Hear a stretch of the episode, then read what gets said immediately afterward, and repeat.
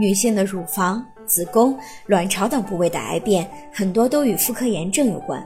但是，一些妇科疾病是慢性发作的。鉴于妇科疾病的危害，女性朋友们在发现疾病后一定要及时治疗，避免对身体带来更大的伤害。子宫肌瘤是中年女性常见的一种妇科良性肿瘤。现在，一些年轻的女性也开始被诊断出来患有子宫肌瘤。如果子宫肌瘤迅速增大，会压迫直肠和膀胱，导致排便、排尿的困难，也有可能会演变为恶性肿瘤。所以，确诊为子宫肌瘤的人就应该做到随时检查和诊治，尽快采取措施，防止病情恶化。如果您在备孕、怀孕到分娩的过程中遇到任何问题，欢迎通过十月呵护微信公众账号告诉我们，这里会有三甲医院妇产科医生为您解答。十月呵护，期待与您下期见面。